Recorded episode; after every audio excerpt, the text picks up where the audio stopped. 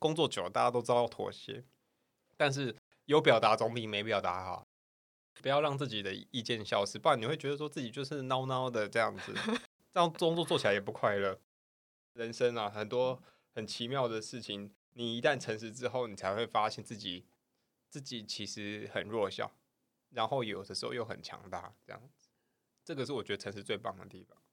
在没有诚实以前，可能会觉得自己很弱小。我们比如说，我们做节目的时候，也会觉得说自己够不够资格开这个 podcast。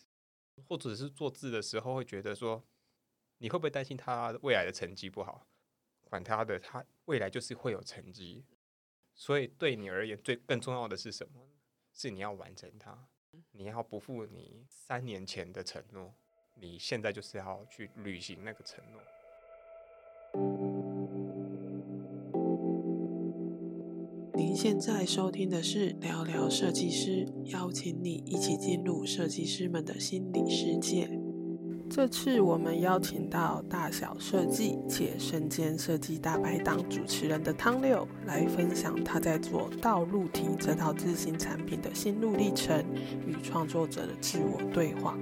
如果你对自行设计有兴趣，或想了解汤六在自行设计过程遇到什么样的挑战，别错过这次的分享。聊聊设计师，让你更认识设计师。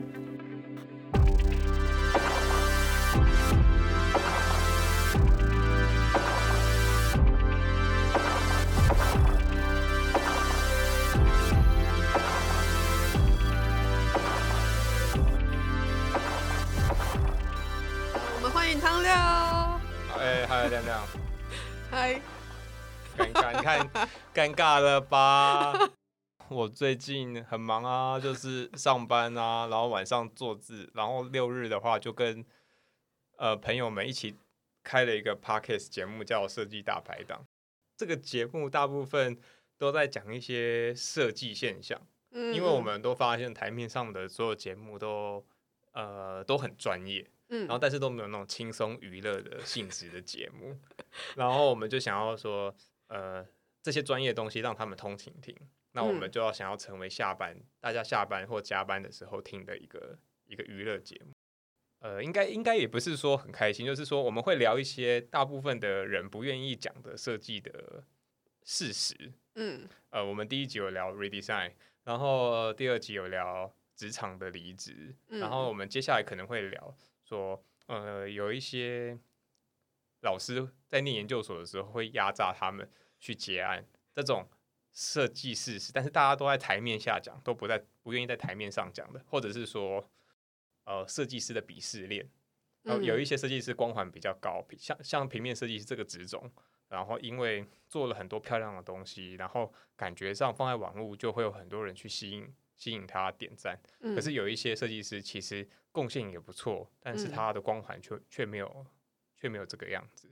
哦，还有 UI 设计师有没有风格这件事情，然后就会我们就有很多很小的题目，然后很有很有趣，这这是我们节目宗旨。但我们其实基本上都是三个好朋友，然后用互相呃讲干话的方式、娱乐的方式，然后去跟大家大家去聊我们的一些观点，这样子。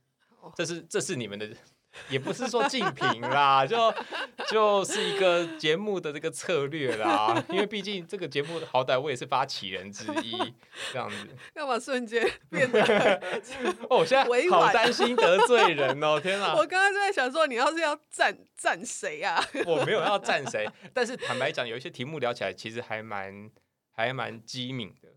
像比如说，我们要聊有一集要聊结案。嗯，然后有一集要聊什么设计竞赛，嗯嗯，那像设计竞赛的话，可能大家在学生时代都说啊，这些有一些公司参加的比赛啊，然后评审可能因为是什么什么学校，然后就会给某个某个学校的人比较多关照啊，我们就会聊这种 呃心里话，但是这在 UI UX 圈。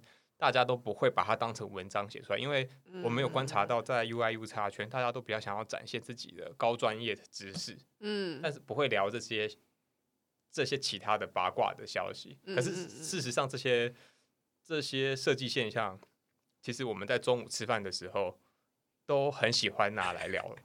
都我就觉得没有把它拿出来好好的呃消费一下，是是太可惜，是太可惜了。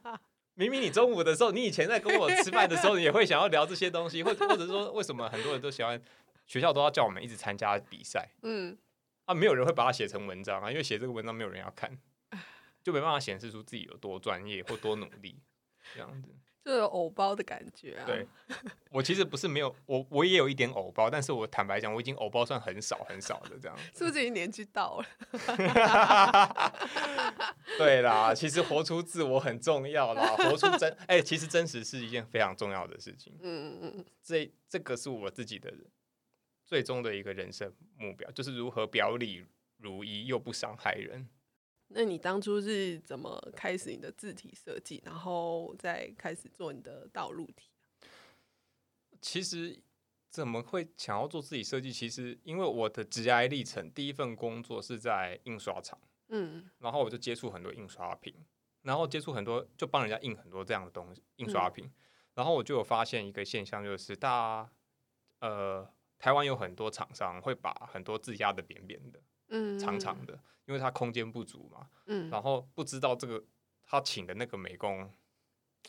呃，发生了什么事情，或者是业主的指令发生什么事情，然后他就指令他要把东西压得扁扁，我就觉得说，这可能是一种台湾 style 啦。那一方面也觉得这个东西蛮丑的，然后在这个地方就有感觉到，其实字字形很重要，嗯才会延伸出啊、有有这个世界上，就这个世界上有没有长长的中文字的这个想法。嗯嗯所以这就是我一开始接触字体设计的一个启蒙点。然后第二个启蒙点是我从以前就有参加 Just Phone 的线下课程、嗯线下讲座，然后就听他们在讲很多这个世界上很多中文的字形，然后就会觉得说那时候还很痴心于钻研平面设计。嗯然后我就听他们的解释，然后感觉上好像又多了解平面设计多一点，就觉得字形是一件很奥妙的事情，所以才慢慢慢慢从他们的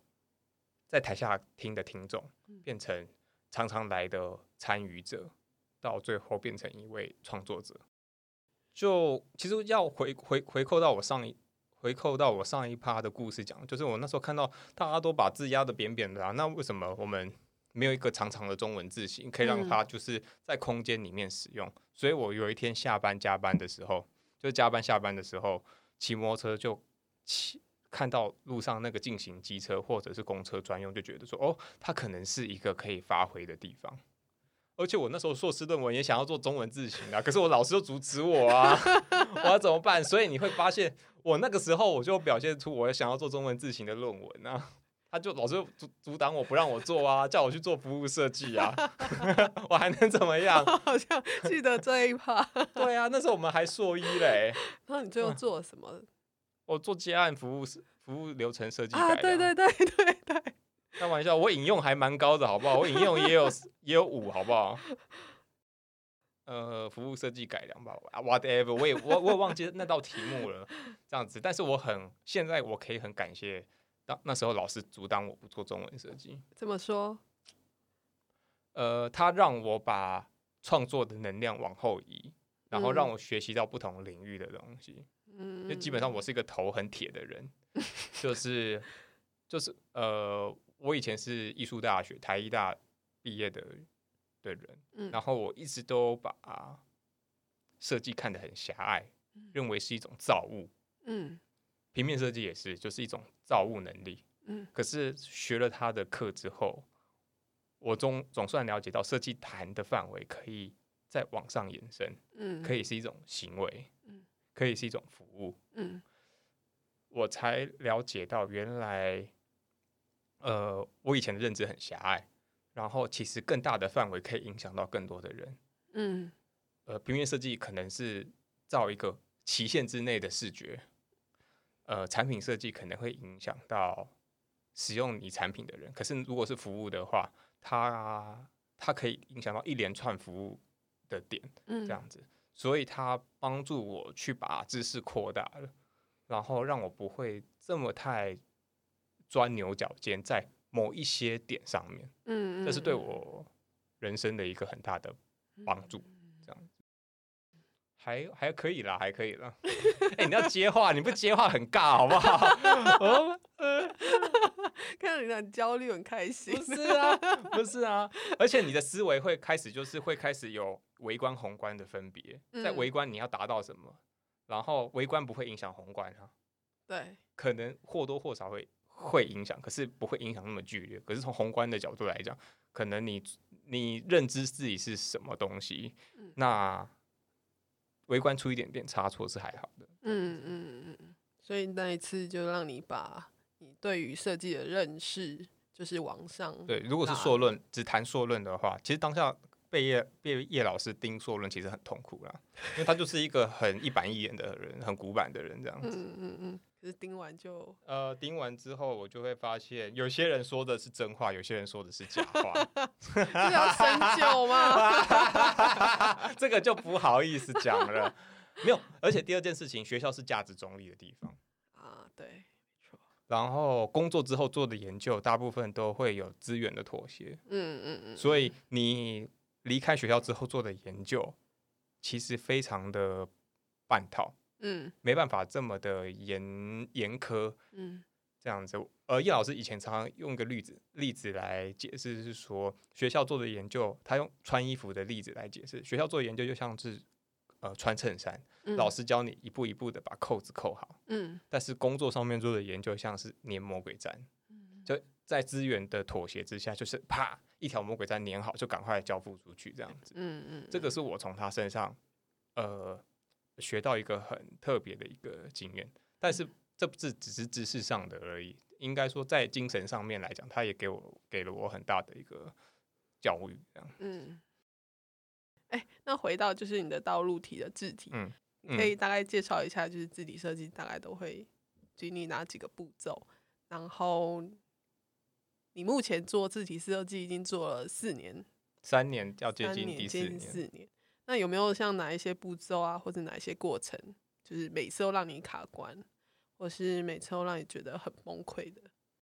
呃，字体设计其实会有一定的步骤，例如说，我们会从永东国仇这些十一个字，嗯然后开始去试做你的呃字字体产品的风格，嗯，小范围的先去确定确认你的风格，然后感觉好像 OK 哦，然后去设定一些基础的参数，然后我记得是十一个字定完，然后定呃三十三十多，然后接下来下一步再放大变成呃三百多嗯这样子，然后接下来是五百，然后一千。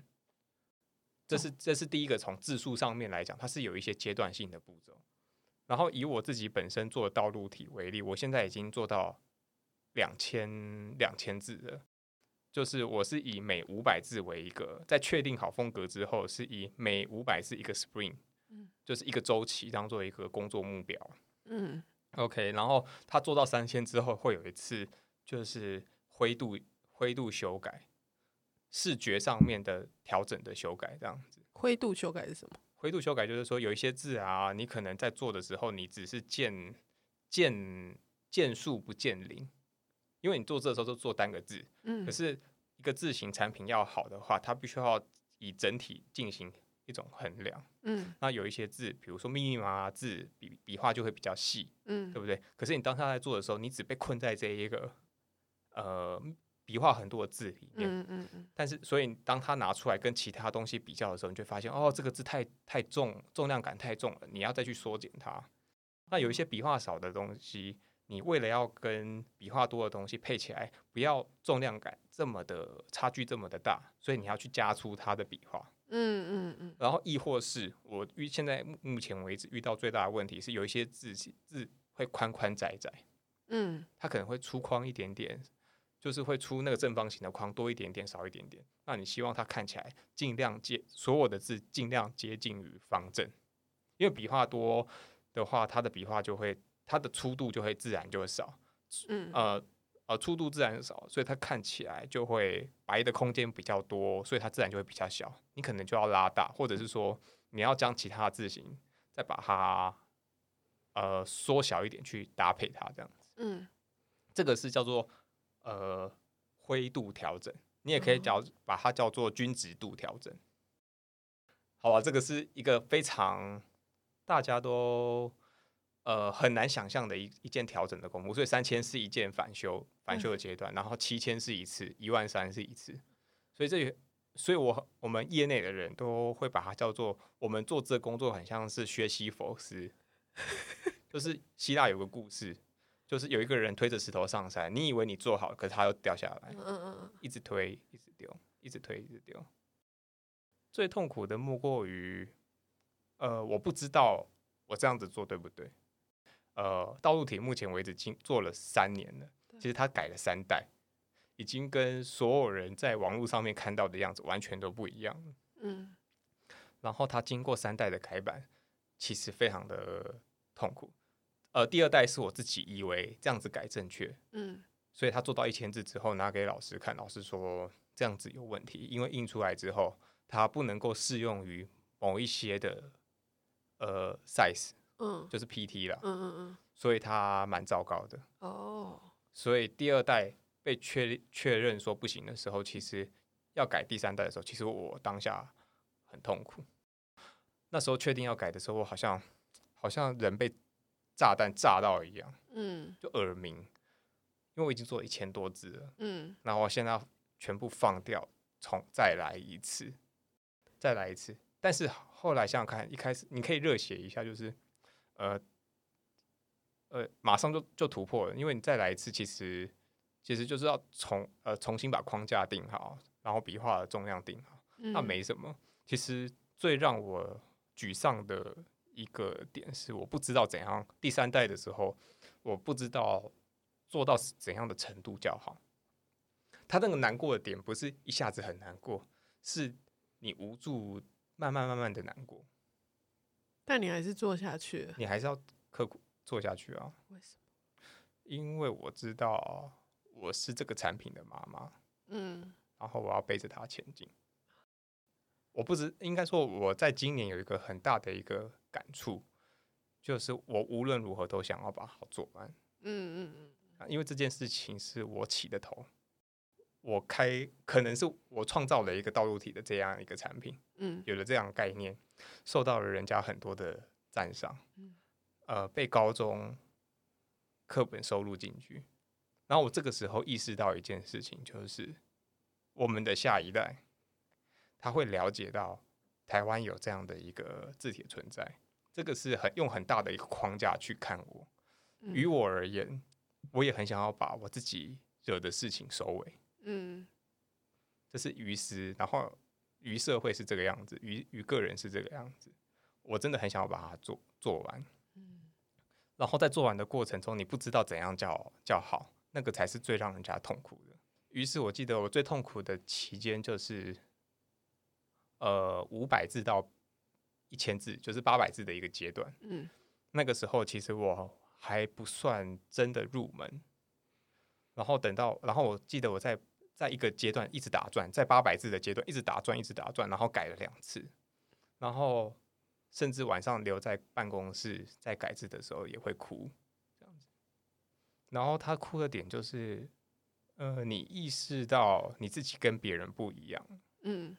然后你做的事情，呃，可能很少人会了解，呃，所以大家都下班出去玩了，然后大家都六日都去去跟朋友聚餐了，然后大家呃都都可以享受他的娱乐生活，但是我是产品的妈妈，我没有办法享受这样的娱乐。嗯，我要背着他前进，然后很少人会了解这样子的一个寂寞，嗯，然后然后孤单，然后就看着空荡荡的办公室，然后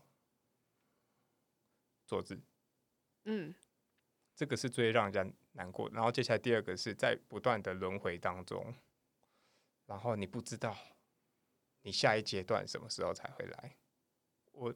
有一个段故事很很感动的地方是，我在八百字改完之后，我的老师就有看到这样的一个成果，嗯，然后他就跟我说，呃呃，你这次做的真的改的非常好，然后很谢谢然后很开心你终于入行了，然后就当下那那时候他发讯息来的时候是早上，然后我当下就在办公室，然后还要故意就是眼睛进沙，然后就是躲躲到厕所哭，当下真的，我现在讲到这一段，我还是很想哭，嗯，因为努力了这么久，然后总算好像有一点点进展。这真的很、很、很、很难过，很痛苦，然后又很感动。然后这种，然后我马上就意识到，呃，呃，寿司之神有一个学徒，就是如果你有看过《寿司之神》这部电影的话，呃，有一个煎玉子烧的一个学徒，然后他这只是一个很简单的煎蛋而已，嗯，然后他一直煎，一直煎，煎将近快两个月，煎了几百颗。几百次鱼子烧，可是每一次他的师傅就是小野二郎，就一直打枪他。你在理性上面，你都会觉得他应该是一个经过这么不断重复的训练，他应该还不错了。然后，可是他还还是不懂为什么被打枪的那一个道理，所以他非所以当小野二郎说：“嗯，我觉得，我觉得你做的不错的时候，他当下就掉眼泪。嗯，因为有的时候你不知道那个。”呃，好的程度在哪里的时候，你会不断的一直做，然后去怀疑自己有没有这样的能力。嗯，这个是非常，呃，非常非常害怕的一件事情。嗯，你会乱想很多东西，比如说你会开始质疑自己，自己是不是真的有这样的能力去达成它，然后这样的付出有没有没有好的结果？这样子，因为你在九十九次跟一百次。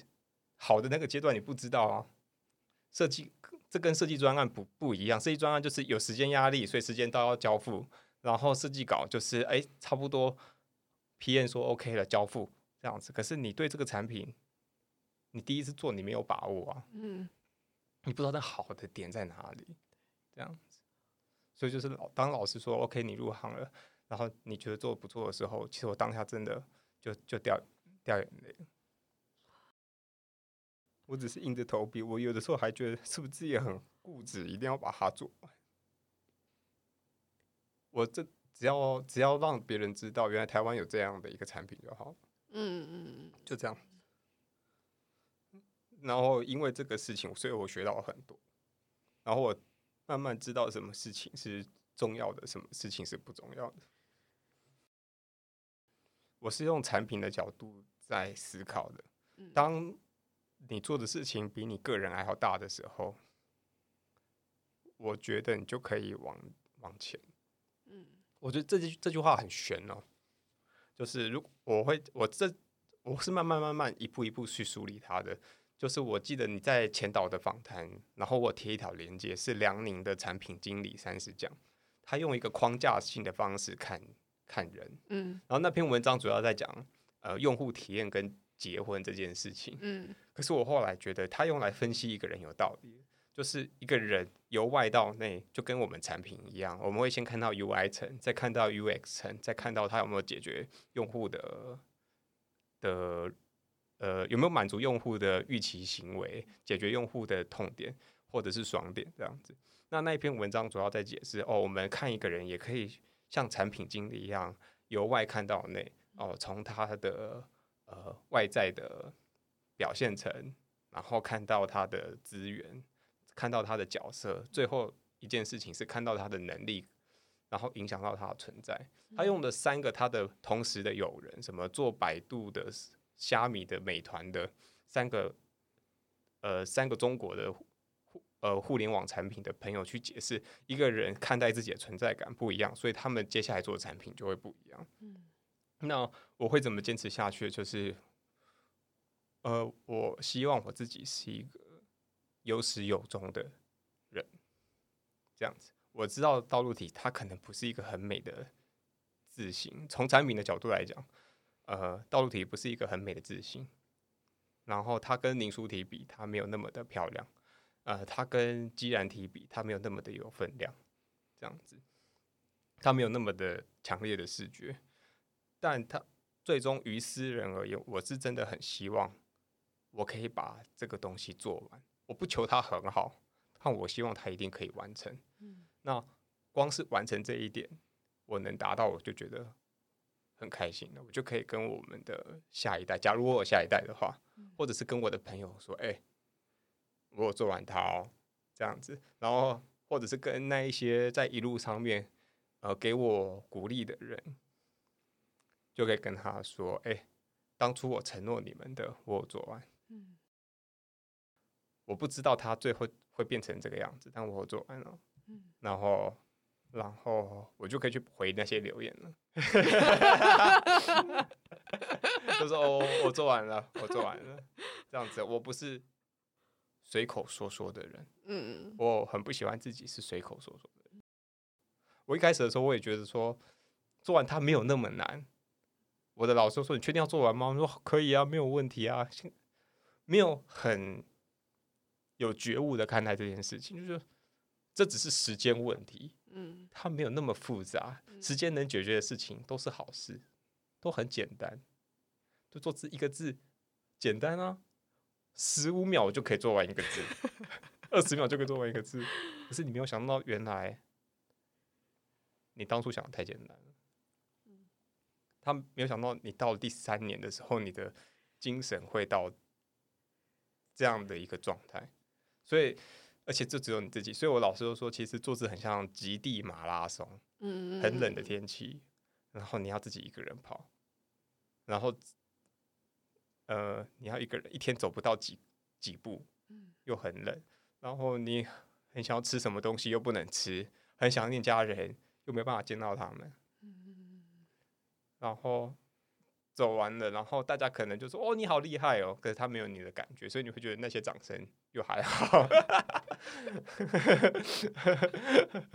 你刚刚说就是有存在老对，啊，老师嗯，那一位老师叫什么名字对吗？可以，就 Just Phone 的一个总监叫林霞，其实 Just Phone 所有的人都给我很大的帮助，嗯他们在我非常精神力非常低落的时候给我的很多帮忙，像我们林霞就叫她霞姐，霞姐尤其是给我很多心理辅辅导，嗯。我觉得做字真的技术上面来讲绝对不难，其实自行设计师难的地方就在于他的精神力要很好。尤其是以我而言，我是一个呃边上班边做字的人，所以我要七点之后才能开始进行我的呃 side project 产品，要七点做到十点，然后礼拜一到礼拜天都要投入它，而且有的时候还有鬼打墙，这个 spring 还不知道做出来好不好。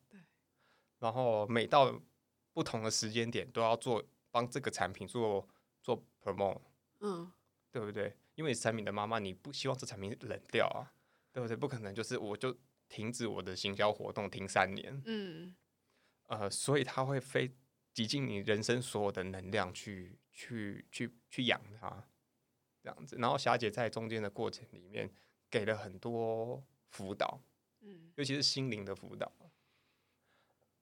其实也没讲什么，就是他以过来人的经验，然后跟我们说，呃，他的感觉，嗯然后给我们一些，他不止给技术上的建议，然后也给心灵上的建议。呃其实 Just Phone 有很多朋友们有给建议啊，像比如说有个汉军，他们的公司的员工，他就是说这些都是你自己选的，他们嗯。都没有逼我做这件事情，然后他们只是轻轻推了一把这样子。然后他其实是讲电影里面穿着 Prada 的恶魔的这个台词，所以我每次看到他，我就会想起来，对，这些都是我自己选的，所以我要承受，我不要去把说说什么都是别人期待我完成，这是我想完成的，嗯所以我我必须要承受这些无人知晓的春夏秋冬。嗯，霞姐是什么样的一个人啊？霞姐有点像我第二个妈妈，她是一个很爽朗，然后又很温柔的人。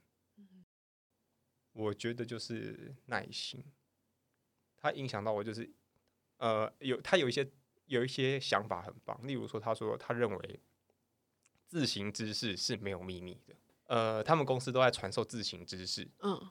去科普化呃自行设计这件这个事情，让这个产业让更多人知道。他的一个想法是，呃，做字做字这件事情没有秘密，他可以把他人生所知道的东西都给讲给你听，嗯他也不会因为说哦这件事情跟商业利益有关嗯就不跟你讲，他可以把全部东西都讲给你听，嗯。但你不见得会踏进来做，你也不见得会把东西完成，嗯因为这中间过程很煎熬。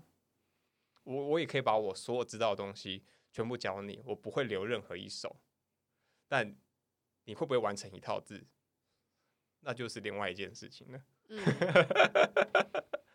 所以他一一是他给我了一种公平分享的一种精神，嗯然后这是一个很伟大的一个理念。然后接下来第二个是他用很温暖的一个一个态度，一直在看待我们的一些业余的设计师，这件事情是很棒。然后我也用很诚实的角度去跟他讲，因为道路体有的时候一开始在做的时候，其实我单纯，我现在也可以很大方的跟所有的听众讲说，其实我是为了想要，呃，一方面是为了想要出名，然后二方面是其实这是用很理性的角度，呃，替自己的能力做一个界定，因为我知道我自己没办法成为一个很棒的平面设计师，所以我想说我做标准字还不错，就来做一套字型发想看看，搞不好它可以让我很有名。嗯这嗯样子，我一开始还不是说这么喜欢的坐姿，那个喜欢说嘴巴说喜欢的坐姿可能很肤浅，嗯呃，因为我可能做了几个呃五六十个标准字，觉得自己还蛮喜欢的，嗯还没有到真的非常就是深深的喜欢的的那种那种样子。到了今年，我才有办法，嗯、跟老师说，我还蛮喜欢做字的。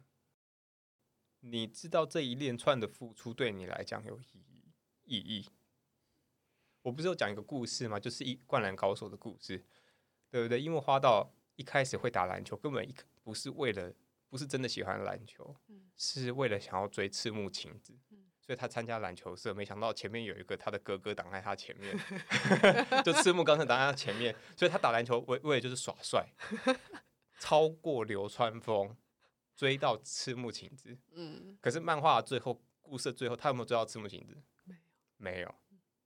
所以他在全国大赛的时候，然后他腰受伤了，就是漫画的结局啦。嗯腰有点受伤，然后他跟安西教练说：“我好想要最后两分钟了，请让请让我上场再打球。”嗯这样子，然后他就跟着教练讲说：“我真的蛮喜欢打篮球的，因为他想起了呃两万投两万颗球的训练啊，想起跟呃第一次赢球的感觉，想起第一次输给海南队的感觉，嗯他觉得他在中间有很多的付出。”嗯嗯所以我觉得我到今年才有办法说，哦，我好像还蛮喜欢做字的，是而且没有说谎。嗯以前可能说喜欢做字，可能还太肤浅了一点，这样子。然后他伴着我很多的情绪的，呃，人生的成长。然后对，不管有开心的、不开心的，有胆怯的，有嫉妒的，有愤怒的，然后有有很多的不同的情绪这样子，然后让我了解人生很多事情。然后，例如说我在做这过程中也了解到，其实呃人生的，我觉得最最多最多的大部分都是人生，就是人生的一个行进过程，不是都是为 always 都那么的 hyper，那么的开心，也不是都那么低落，都在得到跟失去的中间游走。嗯有的时候做完一个进度很开心，被老师定的时候又很难过，嗯这样子。然后沉浸在某一个单字、某一个字的时候，会觉得做完觉得自己很厉害。然后换个换个念头，存档的时候就会想，它就只不过是七千分之一而已，我离七千分之一还那么遥远，又会觉得很懦弱，又很寂寞，这样子觉得自己很没用，就这样反反复反反反反复复的。到现在还会这样 always 都都都这个样子。我今天下午在做的时候，我每个 spring 都是哦，做完之后就会觉得说，哦，还有五百，或者是做这个东西还蛮烂的。我甚至有觉得说，哈哈，你说它很好看吗？我觉得还好，就就在得跟失之间不断不停的不停的摇摆这样子，到现在都还会。所以呃，所以施伯汉曾经跟我聊过，说他觉得做字很像谈恋爱，可是我觉得没有，没有，我没有所谓的谈恋爱的感觉，我觉得很像人生，很像修行，很奇怪，我不知道我跟他的看待字形的观点是不是不一样。他比较像是一种人生的感触，就是有的时候很开心，有的时候很难过、很快乐，有的时候很跟人家比较，觉得很自己很没用，有的时候又觉得自己好厉害，好奇怪哦，为什么我我坐在坐字的时候都在想这些东西？这是我最大的一个感觉。啊，听众可能不知道啦。你很以这个字体为傲吗？嗯，会，一定会的。如果那一天完成的时候，我可以很这很很骄傲的说，我这一辈子有完成过我最想完成的一件事情，这样子，那很棒，嗯，那很棒，因为它太太久了。因为我以前平面设计师出身，我们习只要是平面设计师出身的人都习惯习习惯短期专案，嗯，做短专案一两个礼拜完成，两三个礼拜完成，那个痛苦都是一下的，嗯煎熬都是一下的。可是你没有想过，他跟养小孩一样，他痛苦是五六年的嗯，这样子。然后你只要痛苦两三个礼拜，然后你就可以哦开酒了来喝了这样子。嗯，然后对啊，就可以爽啦，享受成果啊，把成果抛在网络上面啊，就很多人来按赞分享啊，说你画的很美啊，做的很棒啊，对不对？我也可以往平面设计师的路走，对不对？然后别人就说你是是平面设计大师哎、你做东西东西做的好美哦。嗯，可是那对我来讲太表层了，我很我很佩服做产品的人，嗯，然后做产品的人都把呃我放在后面，把产品放在前面。平面嗯设计师大部分都是把人放在前面，作品放在后面。他们要把网作品抛在网络上面，其实无非就是让人家他最终目的是什么？得到赞，让人家认可他是一个优秀的技职人士，对吧？嗯。然后呢，这个专专案短期消失之后，这个世界怎么了？对我来讲，我的我的心态慢慢有点转换了啦。嗯，我啦，我自己是觉得说有点可惜，所以做产品其实可以镶嵌在一个服务体系之下，嗯，然后让它存活得更久一点。那要聊聊另外一个老师吗？叶老师是给我，呃，要怎么讲？叶老师是一个很特别的、特别的人。我记得我也跟你讲过说叶老师他他有一个特质是我没有的，就是他不会害怕表述自己的立场，就算是他以前在学校被排挤啊、因为他这个人很古板嘛，嗯然后他觉得来学校就是教书的，他不是要来利用学生结案。嗯是很她很她是一个很传统的古板的一个女性，嗯但是她不会害怕她被排挤，嗯这样子。我知道她觉得她被排挤很孤单的。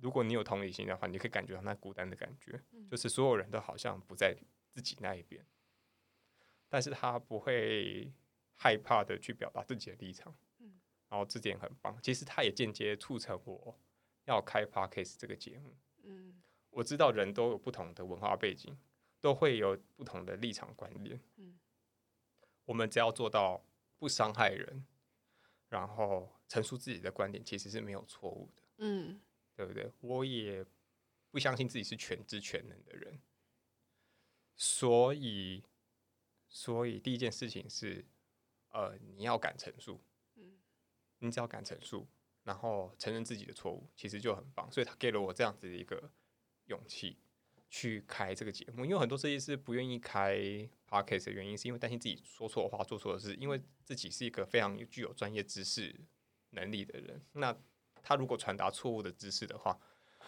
会怎么样？他可能会影响到他自己的职场上面的地位。可是我觉得。我们一定有不同的观点，然后也一定会有错误的观念啊，所以这时候就像软体一样，再迭代修正就好了，这嗯没这没什么。而且我们又我们的节目又是娱乐节目，所以普普就还好，就稀释了这种专业性这样。所以他这是第一个，就是他不害怕强权的一个特质。然后第二个是他他他不是常常说就是方向对了，然后其实中间我我好像不是欸，其实就应该是这一个吧。然后接下来是他对每个人都很温柔，嗯很有耐心，他不会放弃每一个学生，即便我们同学有一个人很笨啊，不知道怎么学东西啊。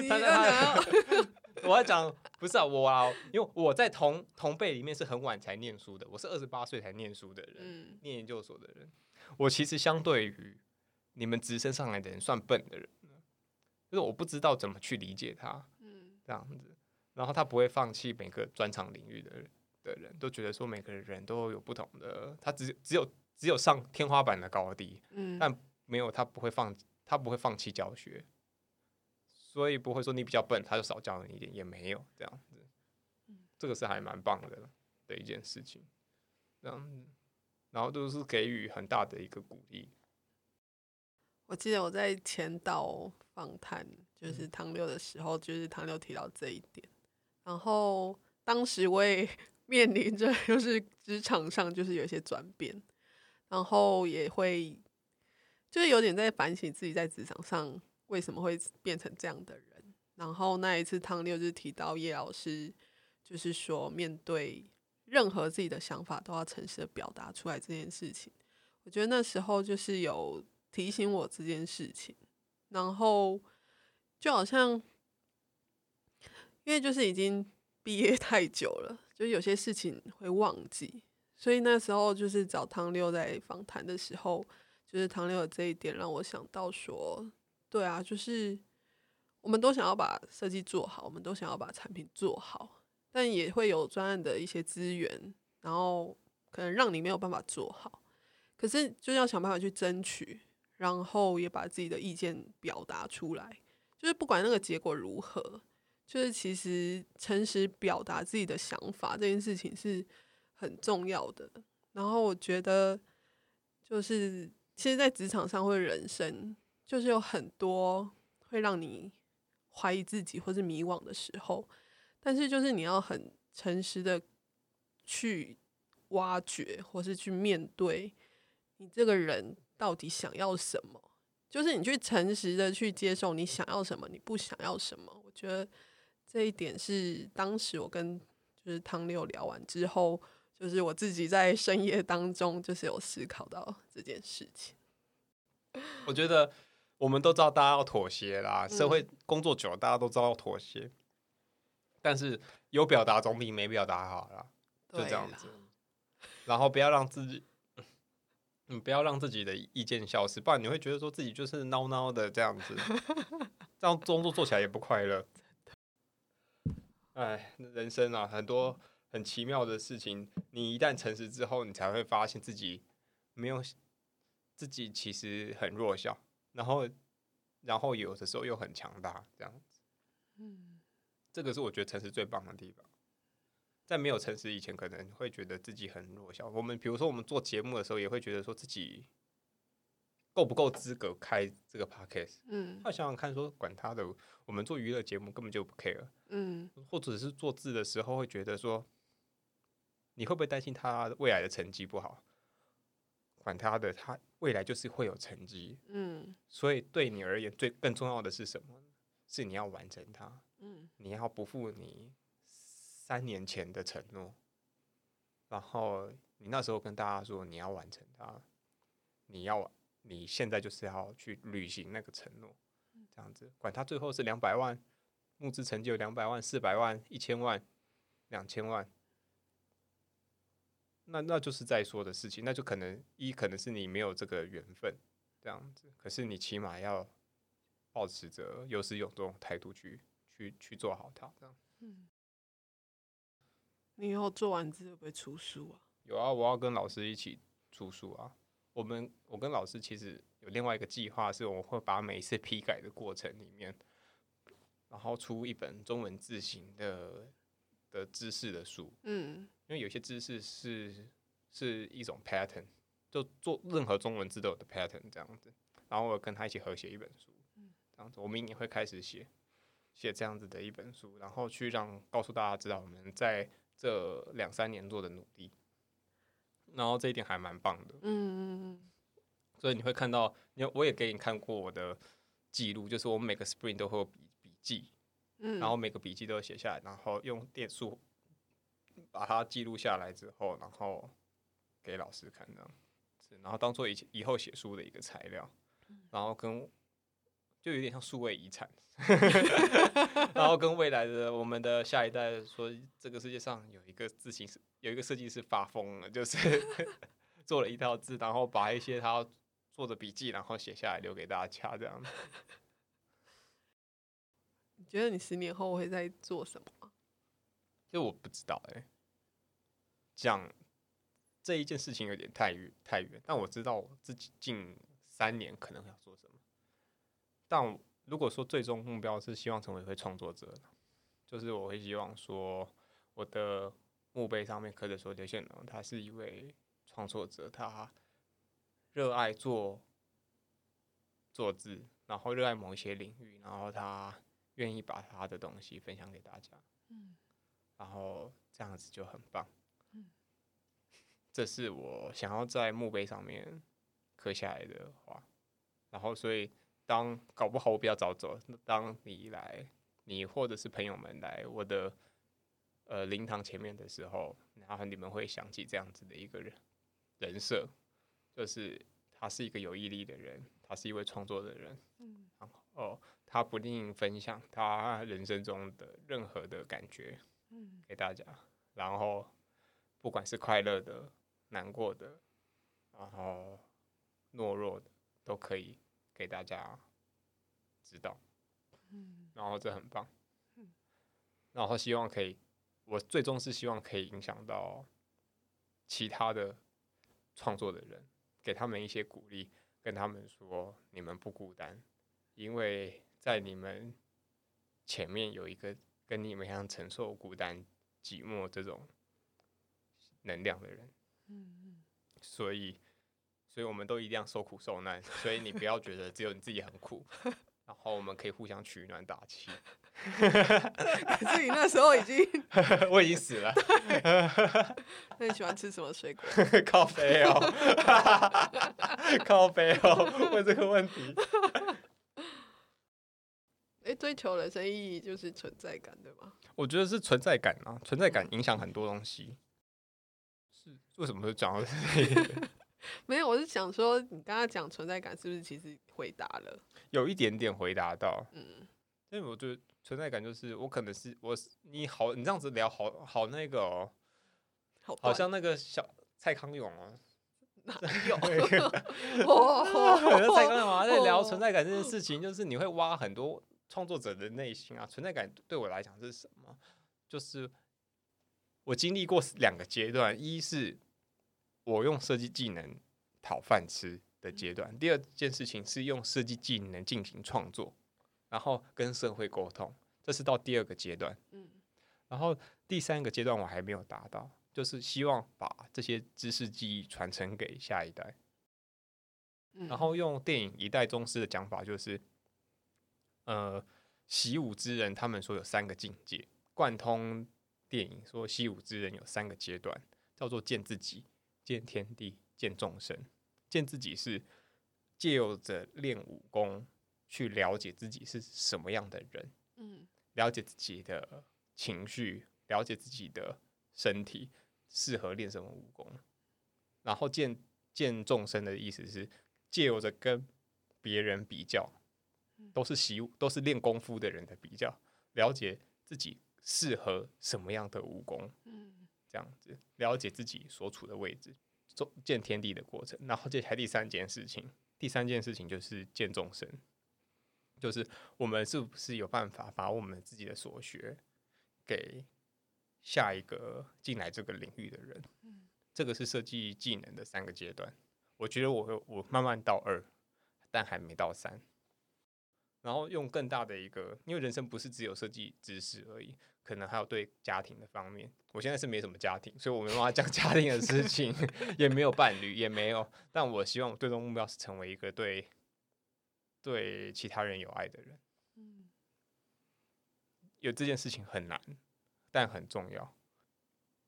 就是你如何面对人生各种阶段的情绪，可以回想到你刚毕业的时候，跟你三十岁前跟三十岁后。我以为那是啊，这一题这题其实蛮长的诶。如何面对人生的每一个阶段？其实每人生每个阶段都都有疑惑。嗯，我二十四岁的烦恼是。那时候刚毕业，是想要成为一位很棒的平面设计师，想要赚很多的钱。然后我进来了平面设计师的领域，到了印刷厂上班，领了二十六 k，然后再加班三十一 k，发现平面很少，所以萌生了要去学校的念头。去学校教书，就是为了钱而工作，对不对？所以进了学校之后，发现。不适合，对不对？所以就回来去 UI U UX 领域。诶，到了这个产业之后，发现资讯科技产业给的薪水不错啊，你才会意识到这个时候的烦恼就不是不是为了钱工作了。这个时候有一两年，就是想说如何让别人觉得自己很厉害、很有专业，然后写了很多 U.S. 的文章，让别人想要夸奖自己。OK，这个是第二个烦恼，让别人知道我，对不对？就像个铺路狂一样，不让别人知道我。其实你看现在台湾 UIUX 社团，很多人都这个样，都这个样子。这没有关系，这每个人存在感不一样。这个时候，那时候面面临到一个困扰，让别人觉得自己很重要。可是做字之后，又那感觉又不一样。我到这个阶段，就是我价值要由我来实现。嗯到了就是我知道这个价值很稀少，我同事也不会觉得他很棒，嗯，他就是经过的时候说哇你好厉害，你很棒，他真的知道做这一套字对对社会有什么用吗？他这辈子搞不好也没没没有买过一套字，嗯，对不对？他 Make 里面 always 都用平方体，都用微软正黑，啊都用思源黑体，对不对？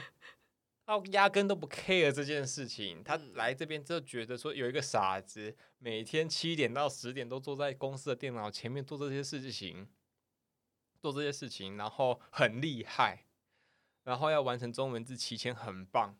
那他真的知道我想要实践的理念是什么吗？他可能不知道这件事情的价值的厚度在哪里，这只有我自己知道。所以我下午在听。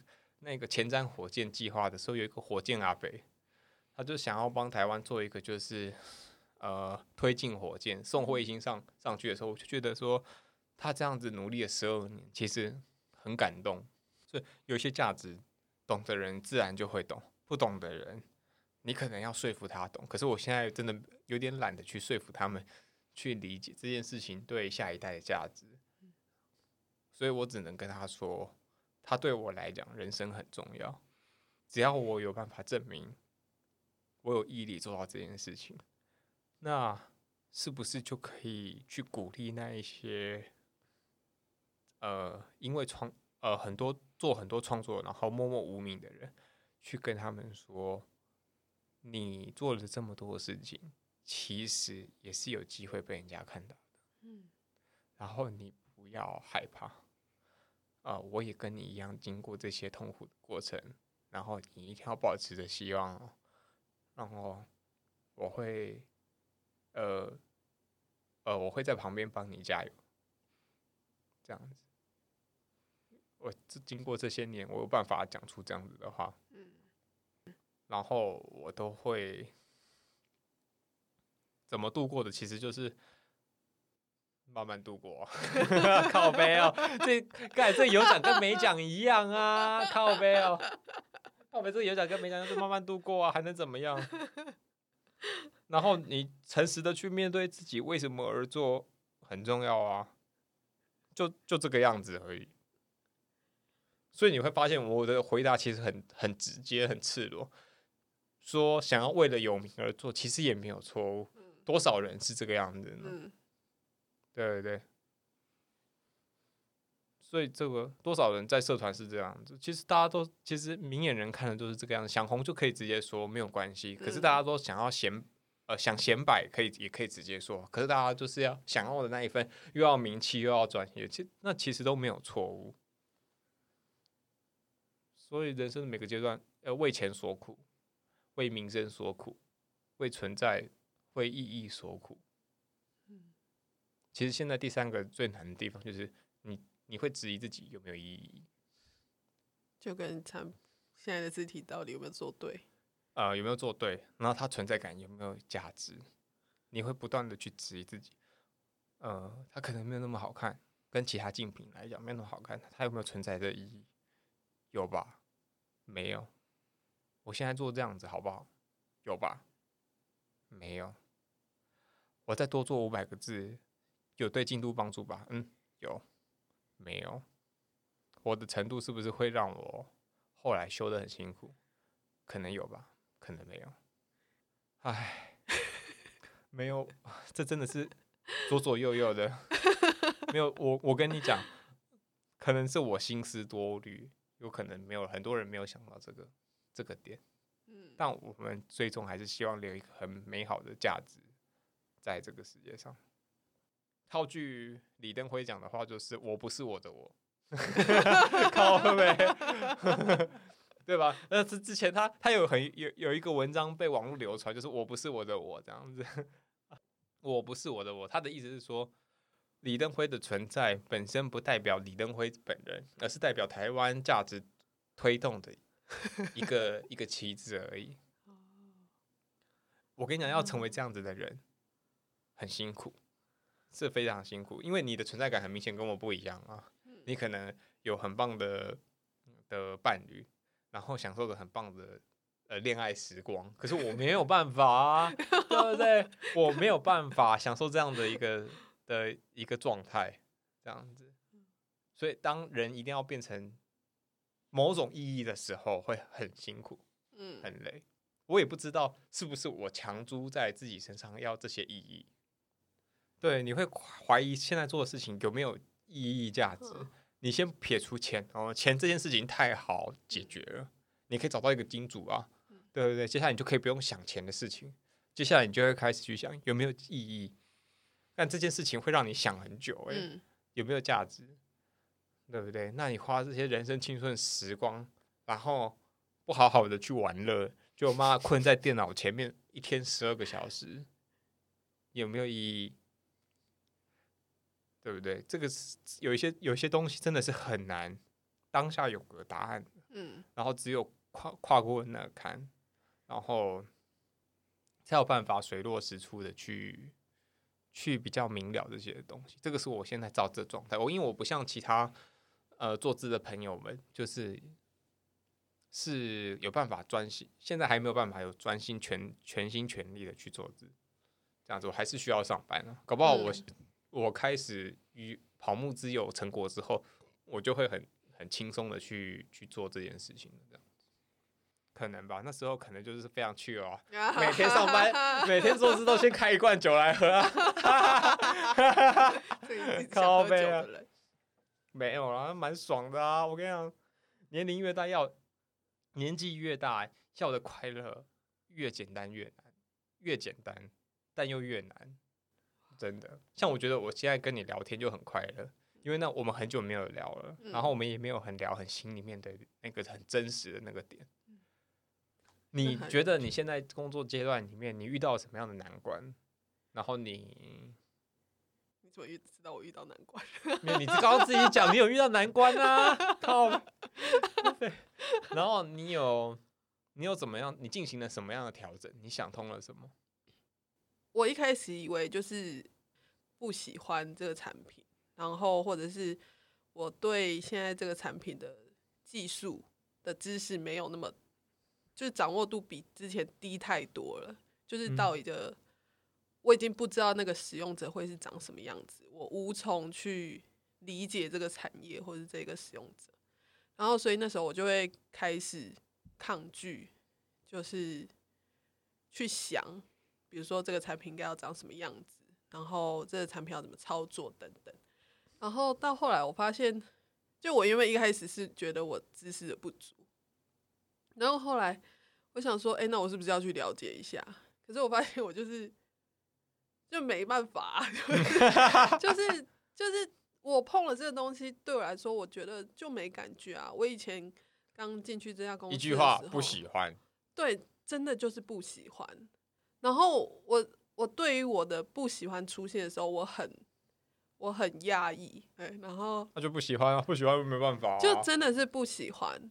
然后我觉得再来就是，因为我我进去的时候，那个前辈离开了，嗯然后我觉得可能也是我的保护伞不见了，对，嗯然后也想说，哦，我如此的不独立，如此的依赖别人，然后可是到后来，我又在反思了这件事情，就是的确他不在的时候，我我我就是少了一些东西，然后我要自己去、去争取一些东西，然后我就觉得，哎、这块又还好，所以就真正就发现我是真的不喜欢，你就会发现现在工作跟以前工作感觉不太一不。太一样，真的不太一样。就是我进去公司，我就是把东西完成。嗯对我就是知道说，哦，我今天有多少工作，然后我以前可能花八分九分的力气，就是为了做了一份简报，然后把它嗯做好。然后现在是就求好的那种感觉没有了。呃，为钱工作不是什么坏事，其实为了钱还是可以当下社畜了。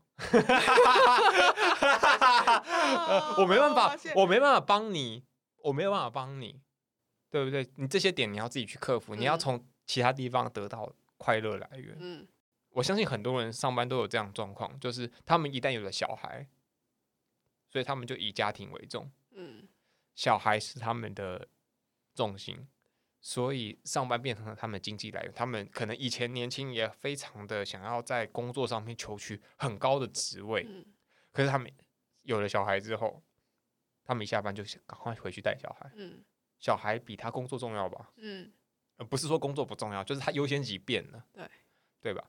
所以我们一定会遇到优先级改变的那种状态，然后我们要去接纳我的我不是 原来的我 这样的一个状态，这是非常尴尬的事情。这样子，可能你结婚之后，你会发现这样的改变很正常啊。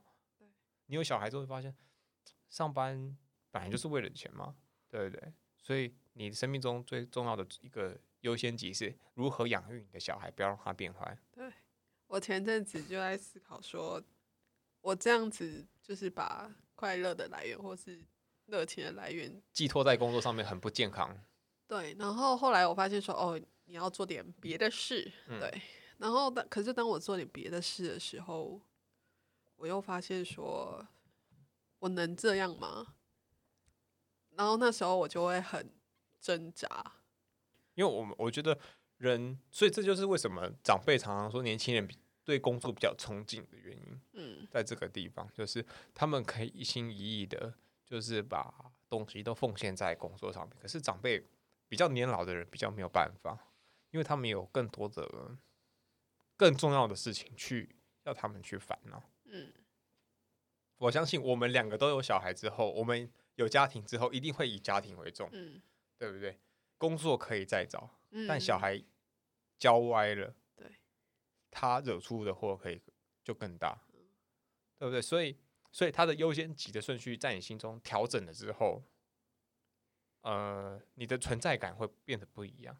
你会觉得上嗯班就是、上上班这件事情就是你的经济来源，嗯然后你可能不不想要在上班工作里面求取某些某些意义跟价值。我觉得人有的时候最自寻烦恼的是硬要在什么事情求取什么意义。我后来看透一件事情，就是呃，工作的意义就是为了经济。天呐！然后当我意识到这件事情的时候，其实发现很残酷，但又很真实，嗯，好可怕、哦！真的很可怕。我要的意义可能不见得给我带来很大的、很好的经济，可是我现在的工作可以带给我很棒的经济，所以我现在其实工生命的状态其实很幸福。我的我看待所有同事都很快乐，我不会跟他们纠结些什么，因为我知道大家都是来这边，呃，我可以奉献我的专业价值，但我不会跟你争些什么。啊，话话又说回来，就是这这个这个课题是你要去克服的，嗯，这样子。但第一件事情是你要先去呃理解接受，对，这样子。我是理解接受之后。所以我才有办法，就是去活活到现在呢。嗯，不然我以前很想要在工作上面求取什么意义，可是后来发现，其实也就这个样子。想要成为什么样的设计总监？难道设计师一定要成为设计总监吗？不见得啊。这在你人生里面的优先级，倘若你的优先级那么高，那我会欢迎这一位这个人就往那个地方走。可是我不是啊，我的优先级是我好想把我创造出来的产品做完，所以我就另外一个地方我就放下了。好了，谢谢产品，我们有做产品的思维，欲望无穷，资源有限，所以我们知道怎么去排优先级。这样子，谁不想要全能 啊？谁不想要有一个正妹的伴侣，很正的伴侣？有有很高的收入，做的事情又对社会有益，谁不想？可是人生就这么多的时间、精力、资源，你只能够挑你重点的事情去放而已。啊，人生就是这个样子。干杯啊！干，这个就是你节目第一个干杯的人。其实这次的访谈在去年八月就已经录制完毕，但当时我个人正处于探索未来的方向，面对许多不敢尝试又害怕失败的过程，直到试着做了探索的小实验，到现在才敢诚实面对访谈的内容。而接下来我也预计重新启动我的访谈计划，尝试去认识新的人、新的领域。探索的方向会设定在艺术创作与生命设计相关的领域，以生命故事的角度去探索各种设计。若有任何的想法，也欢迎到聊聊设计师的 IG 私讯给我。聊聊设计师，与你一同认识更多设计师。